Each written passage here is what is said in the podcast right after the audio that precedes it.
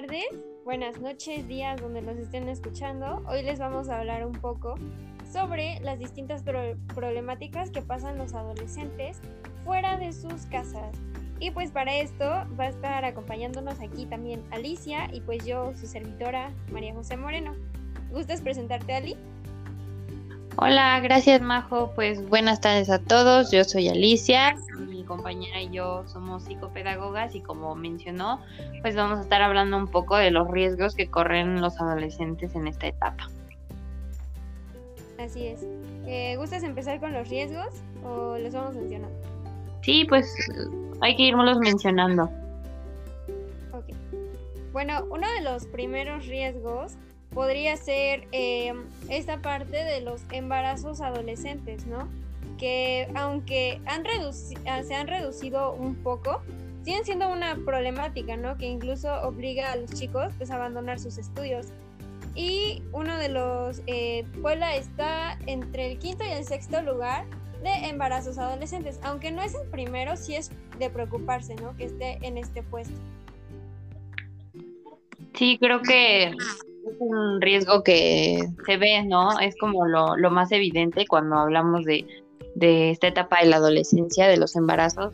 Y también este, sumándole a esto podemos hablar igual de las enfermedades e infecciones de transmisión sexual, ¿no? Pues en esta etapa comienzas a descubrir un poco más tu cuerpo, comienzas a, a tener una vida sexual activa y por esa razón y por la falta también de educación sexual, pues es que muchos jóvenes este, pueden llegar a contraer alguna infección o alguna enfermedad.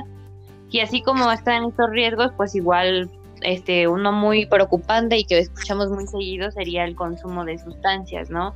Eh, la más común sería el alcohol, drogas como la marihuana, eh, el cigarro, drogas un poco más fuertes, por así decirlo, como el LSD, la cocaína y entre otras, ¿no? Que también provocan otro riesgo que es súper preocupante porque hay una estadística que dice que esa es la principal causa de muerte entre los jóvenes de entre 15 y 25 años, que son los accidentes viales, ¿no? Casi siempre se dan entre, eh, pues en fines de semana, en ambientes como de fiesta, donde hubo drogas, donde hubo alcohol, y evidentemente por esto pues también llegan a, a cometer la irresponsabilidad de manejar en un estado inconveniente y pues este, causan estos accidentes, ¿no? Que pueden llegar a perjudicar a otras personas.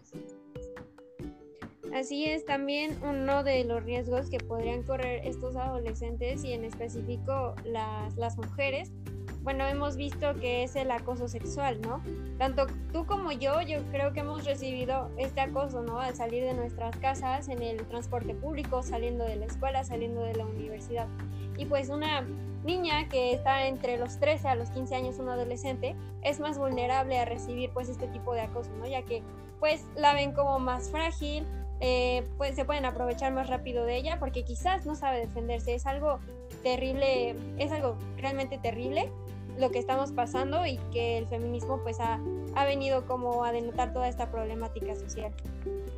Sí, concuerdo contigo, creo que igual es un riesgo que se corre a diario, tanto hombres como mujeres. En este caso específico, pues sí, diría que es un poco más las chicas este, adolescentes, pues como dices, ¿no? Al ir a casa, subirte a un camión, simplemente al caminar por la calle o en algún ambiente de la fiesta, igual mencionando el consumo de drogas y toda esta situación, pues están muy expuestas a sufrir alguna situación incluso de abuso sexual o algo un poquito más grave, ¿no? Que suena muy feo decirlo, pero es un riesgo que también se corre por, por el simple hecho de, de, ser mujer o de estar en una situación vulnerable por la, por la etapa y por el contexto social que esto, que esto genera. Sí, claro, y tampoco descartemos que obviamente los hombres sufran todo este tipo de violencia, pero las mujeres pues son como las más vulnerables, ¿no?